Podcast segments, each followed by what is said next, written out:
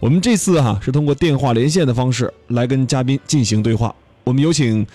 我们的 BSM 的创始人王凯跟大家来打个招呼。王凯你好。呃，你好，主持人。一分钟嘉宾秀。这个首先这个还好是个视频的呃音频的这样的一个节目，没有让大家看到我的表情就比较会那么失望。我做这个射箭的项目之前呢，我是一个呃我做过很多的项目，然后的话也有这种投资人的这种身份。因为我自己是比较喜欢射箭这样的一项运动，所以我就把这项爱好当做了一个我的事业，来把它当做一个创业项目来做。呃，射箭这项运动的话，我相信对于在座的就是在呃所有的听众应该不会很陌生，因为从中国的这个传统文化谈到的这个所谓的这个后羿射日，到现在这个比较火的电影题材，以及这个奥运会，我们也在零八年拿过这样的奥运会射箭的这样的一个冠军的这样一个项目。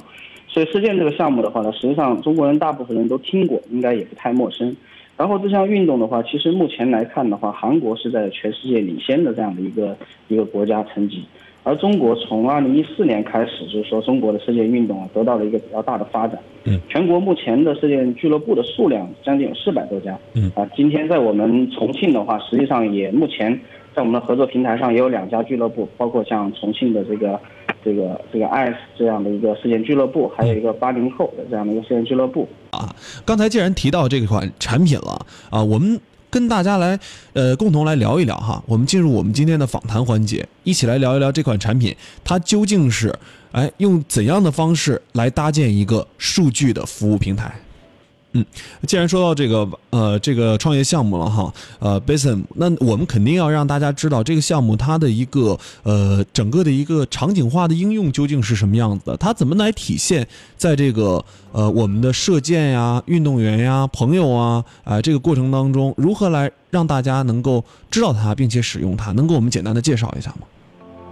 呃，是这样的，就说最开始的话，我们在玩射箭的很多爱好者，就说在。射箭它是一个以这种目标为导向的这样的一项运营，就最终我们会看重我们的成绩，比如说我们把箭支打到靶环上是几环的这样的一个成绩。对。而在之前的话，在我们在那个 b a r s n 出现之前，大家的习惯都是用手去记录这样的一个成绩，用纸笔这样的一种方式。然后对于你的这个成绩的这样的一个总结性，它是不强的，就是我不能看出我这一个月的成绩的增长啊是什么样的。所以当时基于这样的一种繁琐的现状呢，当时我就在考虑，就说，哎，我们是不是来先做一个工具，能够让全国的射箭爱好者和这样的一些运动员能够通过这个工具，先是来记录自己的成绩，让自己能够记录下每一天的这样的环数，同时在一段时间内可以看到我今天和上个星期的我有一些什么样的成长，啊，就是以这样的一种方式来去做一个基础的这种切入到这个市场来。嗯，所以最开始的话 b r s o n 它是一个工具化的这样的一个 APP。嗯，然后到后来我们在去年年底的时候，嗯，呃，我们刚推出这个软件的时候，发现，哎，这个装机的人在一个月之内，差不多有六到七千的用户陆陆续续进来了。嗯，进来之后呢，我们会发现，实际上他们只在玩这个射箭的时候才会用到我们的软件。嗯，但是实际上对于这项运动来说的话，这种会员之间的这种交流，它是比较频繁的，就是交流很重要。对，所以我们当时在我们的软件新的版本里面，我们加入了这样的一个社交，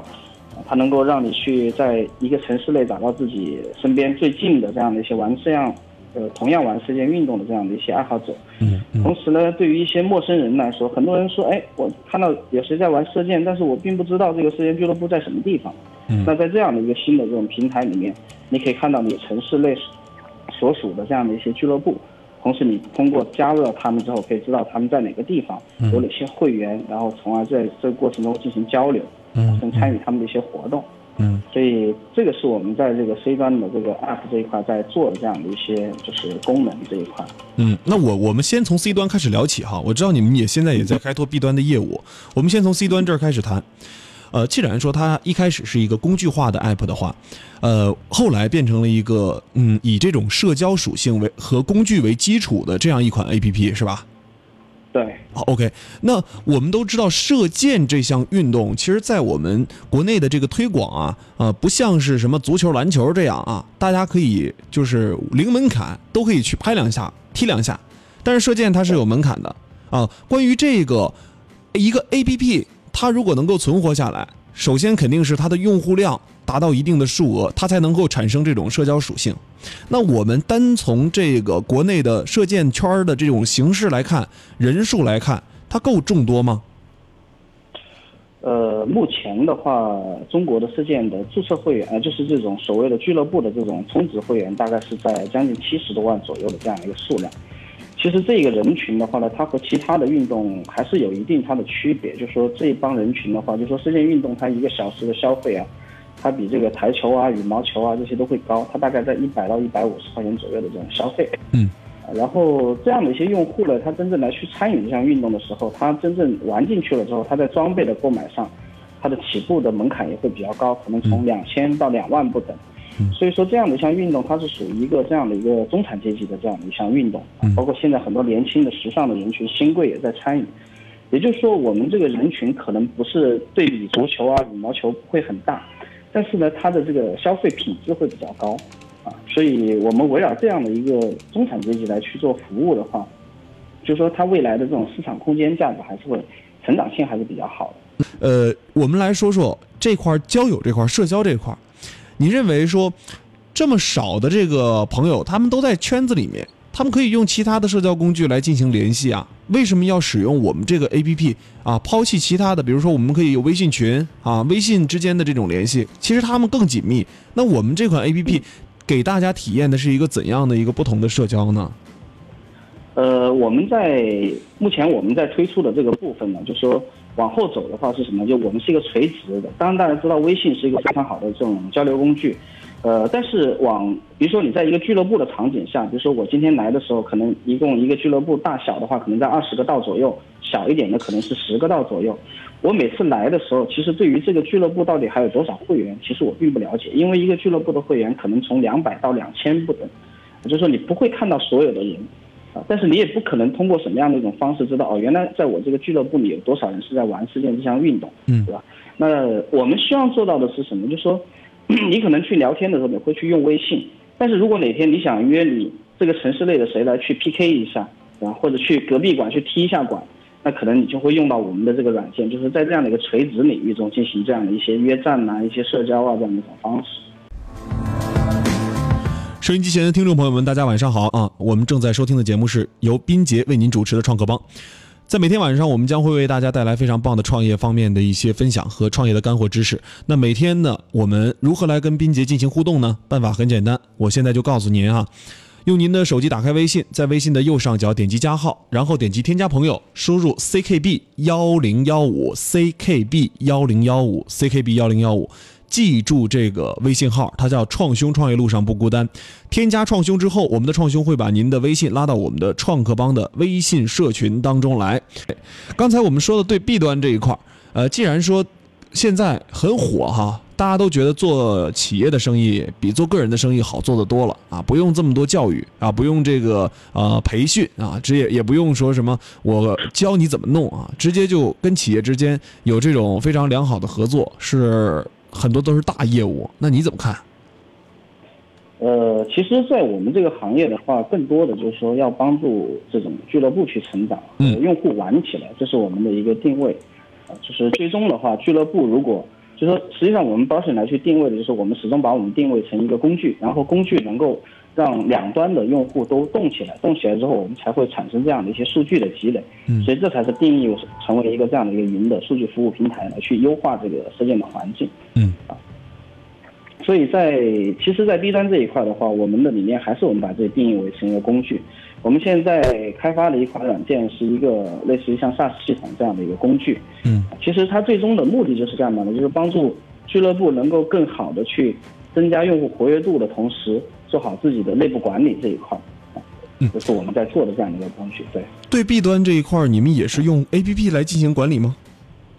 呃，我们会用那个。呃，那个呃，我们不会用 A P P 来管理，但是也会有 A P P 的形式存在。嗯。呃，目前的话，我们在开发的这款软件的话，它是用基于电脑这一块来。就 SaaS 系统。对对对。哦，啊，也就是说，我们对 B 端有专门的定制系统。呃，对，我们是垂直的围绕着射箭的这个行业和俱乐部来去做的。一个俱乐部，射箭俱乐部能有多少人？一个俱乐部的话，两百到两千不等。如果是一千人啊，我们举个中中间例子哈，就算是一千人左右的一个俱乐部的话，啊，如果我们给他定制这一款产品，你跟企业要价多少？我目前跟企业的要价是，如果只是进来去基础的来用这款软件的话，我们不增加这个增值服务的话，我们进入是免费的。哦，也就是，呃，那为什么免费开免费给人家开发这种定约定制吗？嗯，会。那你们成本很高哦。他们用的这款软件的话，它更多的是针对于垂直的，就是射箭的这种俱乐部。其实他们使用的场景几乎是差不多的，所以我们说我们做的这一套东西的话，在基础的这个版本上，适用于所有的俱乐部都是可以用的。哦，也就是说，我们这个呃本来研制的基础版本就可以应用于就是很多很多这个俱乐部他们本身能够呃使用的这种 SaaS 工具管理工具。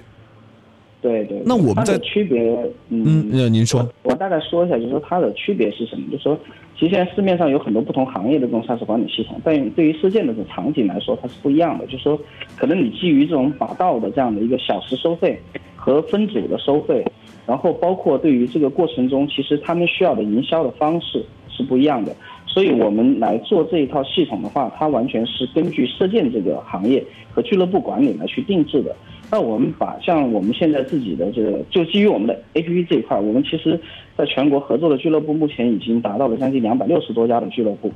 呃，那在这样的一个庞大的基数上，就是说全全国目前现在在四百多家左右啊，其实我们已经有一个相对来说的份额。然后我们最终来为他们服务，成为他的工具的时候，然后我们再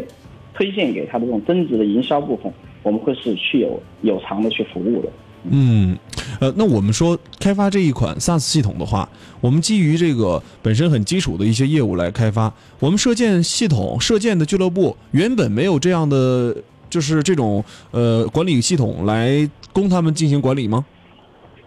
呃，目前这个行业还在一个可以说是在一个爆发的前期。我们来定义它啊，因为从一四年中国的射箭俱乐部大概是一百二十家。到去年年底大概是在三百九十家左右，现在在四百多家往上走。其实这样的一个数量对比全世界而言的话，就说人数对比的话，韩国大概是在七千呃五千万的人口，大概是三百七十个事件的场地。嗯，英国是大概是六千多万，大概是八百多。就实际上他们所有的人数对比中国的人数和俱乐部的比例来看，中国目前在未来的时间段内还有十倍的成长空间。也就是说，中国实际上这个市场可以容纳的大概在三千到十千左右的这样的一个，就是俱乐部的这样的一个数量是绝对有。然后呢，呃，我看到你们拿了实体是吧？在实体这一块，你们是怎么考虑的？呃，其实这个我们是以平台为基础的，因为最终的话，所有的数据会导向在，呃，从线上的数据总结完会到线下的去营销去做，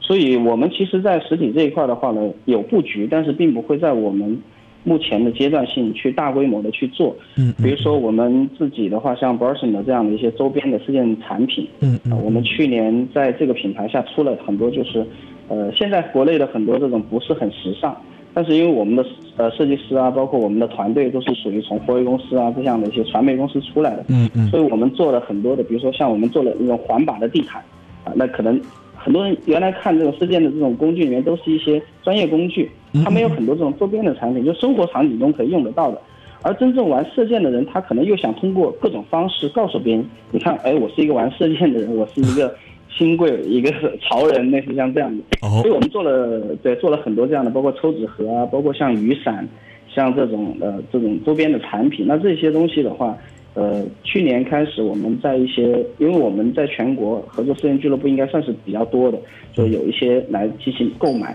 哎，我们也没有想到会一下子就周边产品就卖的特别好。然后，现在南京有一家呃公呃俱乐部，他在帮我们做代理。我们基本上自己是不去卖这个 B 端和 C 端的，都是由他们来去卖。我们只做品牌和出品这一块，因为我们的人手有限嘛，创业公司。嗯啊，呃，也就是说，我们现在在这个实体这块，我们可能会，呃，涉及到刚才你提到的一些周边产品，是吧？呃，这一块肯定是有的。其实我们想做一些尝试，是因为我们想试一下，在这个行业中用什么样的一种模式，能够让就是这种爱好者他能更活跃。嗯。所以去年我们做了这样的一个尝试，也是我们的策划部门。当时提出来想哎试一下，我觉得哎也可以就去去做了，因为嗯其实这件目前来看呢，在中国的话装备消费是很大的一块。啊，我去年在韩国的时候，当时和因为现在全世界最好的装备应该是韩国和美国的两个品牌，嗯，就说我们去年在韩国，当时去的时候，我去拜访了那家韩国公司，啊，其实当时那个韩国公司最开始他是一个中国区呃对中呃海外的一个社长吧，呃一个理事跟我对接的，嗯嗯当时见到我们的第一面就说，哎，对不起，我们现在已经不招代理了，所以 可能我们没有太多的合作机会。嗯因为嗯，我的那个我有一个搭档是韩国人，就是我在韩国公司的一个原来的一个搭档。嗯。然后呢我当时就跟他说，我说你告诉他，我说我们目前我们 o n 有一百二十家全国的俱乐部，嗯另外的话，我们应该会是中国的第一个互联网的射箭的平台公司，未来可能有几百家甚至更多。所以我们不是来跟你谈装备的代理，嗯我说我也不会蠢到把我口袋里的钱放到你的口袋里，把你仓库里的货压到我的仓库里。我说我想跟你谈的是中国市场怎么去定。呃，韩国的这个厂商，你跟他过去不是谈代理的啊，而是说呃谈什么呢？那你怎么跟他把这个要什么要合作吗？还是什么呢？呃，实际上是这样的，就是我当时跟他说，我说我不是来去做代理的，因为确实我们公司也没有想去纯粹的去做一个人家的二级的这样的一个代理商或者中国的代理商。嗯，因为这样子的话，其实你定义不了这个市场。其实韩国很多市场都在中国，不管从它的演艺市场来看，还是它未来的很多经济主体，都会以中国来作为一个盈利的一个口子。所以去年我跟他谈的时候，我说我不是来做代理的，我说如果你有兴趣，我们可以带着你来去定义中国这个市场，因为中国的市场比你韩国大二十多倍的这样的一个数额。嗯所以当时他们那个理事是挺意外的，觉得哎这个这个小伙子挺嚣张的，来了之后出乎他的意料，所以当时他给他们社长打了一个电话，他们社长当时在电话里说，哎那你让他去等我大概十分钟左右，我去见一见。说后来他们社长来了，说实际上这样来说吧，就是中国的很多俱乐部在去进口这样的一些装备的时候，他们拿到货的这种价格，可能真正的利润空间在百分之十五左右。啊这是为什么？就是因为不管是从这种关税啊，还是说呃几层的这种代理商啊等等这样的一种方式，但是中国又会是这些呃发展的这样的一个射箭运动的一个发展中的这样的一个国家，那未来很多这种射箭爱好者都需要这样的一些装备，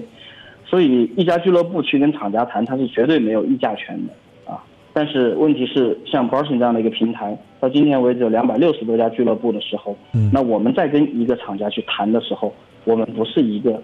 只代表了我们自己，而是说我们可以去代表呃几百家的这样的一个俱乐部的时候，那在中国的定价的权限就应该回归到中国市场来去确定，最大的利润也应该回归到中国市场的俱乐部和中国这个射箭爱好者啊射箭的这样的一个产业链中的这种企业中去。嗯，嗯所以当时我们是在这一块来进行，呃，进行了一些沟通。那后来呢？他同意你了吗？呃，他特别开心，他希望能够成为我们的投资人，呃，但是我们当时拒绝了，因为我们不希望把自己的股权，呃，卖给任何一家这样的装备商。我们希望是一个平台公司，就说如果说我只是跟他一家合作了，那其他的他的竞争对手是不是会成为我们未来合作的一个呃门槛？哦也就是说，我们当时在这一块我们是拒绝了，但是在呃未来中国市场的这种装备这一块的一些合作，啊，我们是谈了很多，好这个是我们也是比较有收获的一个部分。好的，那我们说说你们的盈利吧，好不好？嗯，呃，可以啊。这个项目前期你投了多少钱？到今天为止的话，我们应该有快将近将近两百万的样子。哦，那其实投的还还可以哈，但是前期这么多投入啊，我们目前项目没有产生任何盈利呢吧？呃，其实有一些，但是我们不认为那叫盈利。你我们觉得，真正如果你能过了你的盈亏的这个平衡期，那可能才叫真正的盈利。就是说盈亏平衡期的盈利还没有是吧？哦目，前是没有的。没有。呃，那我们就来谈谈，你如果玩这种射箭平台，你会怎么去把它未来的盈利模式打造出来呢？还是说，呃，我们还是按照走量的方式来？细节的盈利方式呢，可能我在电台里面不是特别合适谈，但是我大概说几个部分，就说，呃，打个比方吧，中国有大概七十万的射箭的这样的充值用户。我说的这种用户是指每个月消费五百块钱以上的，嗯嗯，就是这种充值的用户。好，那也就是说，在这样大的一个基数里面，如果说我们能够做到一个五万的这样的一个数数额的这样一些用户的话，在我们的平台上，成为我们的这种呃这种忠实呃这种用户，那也就意味着我们将近在一个用户大概是一年的消费，大概基础的这种日常消费大概是在一年在六千左右，嗯，也就是五六就是三个亿的资金会在这样的一个平台上进行流动，而我们帮助俱乐部推它的各种产品，比如说俱乐部的排位赛，嗯，比如说他的私教啊，比如说他的一些活动，比如说他的一些装备，而在这些呃服务中，我们扮演的是俱乐部的一种工具化的这样的一个呃合作伙伴。那在这个过程中的话，我们称之为增值服务，而在这里面的话，啊，不管你是三个点还是四个点还是五个点，其实这笔账啊往后走是算的比较，就是说能够算的比较清楚的。所以，对，所以是现在对我们来说的话，我们要做的就是对于两端的用户，把他们先服务好，然后成为他们离不开的一个工具。啊，做到这一点上的话，我们就已经往后走了很多路，我们就至少是觉得是安全的。嗯我这个创业上来说。OK，我们来说一说哈，呃，现在全国，呃，如果说在这个领域里面有没有跟你们对标的公司，或者说全世界有没有你们能够模仿的对象？呃，如果单靠射箭的这个平台来看，我们应该在中国的话算是呃第一家平台的这种互联网的公司。至于说对标的公司的话，我们可以在体育行业去对标，啊，就说可能不会在类似于像射箭，因为射箭它是一个比较新的行业，嗯嗯嗯，所以我们会更多的会去看一些体育类的这样的一些。呃，如果让你对比的话，你愿意把谁当做自己在体育行业里面的对标公司？呃，如果说把我们呃在射箭这个行业，就是我们公司是定义在射箭这个行业的这样的一个互联网加体育的运动的话，嗯我们更看重的类似于像万国体育在做击剑这样的一块儿，哦，对，但是他们的话可能会更偏传统的去以这种射箭培训的这样呃那个击剑培训的方式来去作为他们的盈利点。其实往后走的话，我们是反着来的，我们会先做平台，先做数据，完了之后，我们再和俱乐部和我们的这些伙伴一起再去落线下的很多东西，而以服务的方式提供给到他们。嗯嗯嗯，你们是用逆向跟他们相逆向的思维去做的。呃，对，当然这有一个最大的风险，就是可能对很多投资商说，他会觉得，哎，你前期的现金流不是特别漂亮，嗯，但是，呃，每个行业有不同的打法，有没有遇到过困难开发这个产品，或者说做这个整个的商业模式过程当中？嗯，当然有啊。我们其实，呃，最开始我们的创业合作伙伴是我的团队，因为我的团队最开始可能跟我从投资公司确定来做这样的一个项目的话，嗯挺委屈他们的，因为他们的工资原来大家都非常高，嗯深圳一下子转变了，从这样的一个可以做甲方的公司变成了服务一家企业的公司，然后要去拓展很多这种未知的这种部分。呃，在这个过程中的时候，我们最开始，因为我们最开始不是以技术为建厂的一家公司，嗯，所以最开始创业的时候，我们最开始没有建技术团队之前，我们当时找了外包，但是做了两个月之后跑了，我们呃损失了很多的费用。对，后面当我们遇到了我们的技术合伙人之后，觉得哎呀，这个是呃突然你感觉到自己找到了一个救命稻草，然后我们开始建立自己的团队，不计代价的去呃找好的这种 iOS 啊、安卓啊等等这样的一些开发师。啊如果说这一款 A P P，人家都说 A P P 的推广比较难，你说让人家装机，你怎么推荐给人家呀？我们不用让自己推啊，我们让俱乐部推啊。最终我们是他的工具，他把他自己的用户装进来，我们的存量用户就有了。明白了。嗯，你做这个事情，你觉得自己的投入的心血和你的回报，什么时候你才会觉得他们能够，就是能成一个正比了？我觉得现在这个项目从现在的角度来看的话，射箭发展在国内的一个情况，我们还没有摸清楚，所以说很难够确定未来的一个走向。你为什么这么看好它？我觉得每个人还是要有自己喜欢的东西去去努力吧。就说，其实现在也不是说大家在职场不能找一份好的工作或者平台，嗯就你需要有一个信仰。而我们这一代年轻人，其实我觉得这个是最重要的一个部分，就是说，可能很多事情让现在年轻人变得很麻木，就是说你可能会觉得，哎，每天的工作都是在应付，然后还何必去谈创业呢？但是其实真的，中国现在是一个非常好的机会啊，就是说包括不管是新的领导人上来之后啊等等，就是我们机会还是很多的。那在这个时候的话，我我希望去坚持一些自己喜欢的事情。好的，今天非常感谢我们巴塞姆的品牌创始人王凯来做客我们经济广播的直播。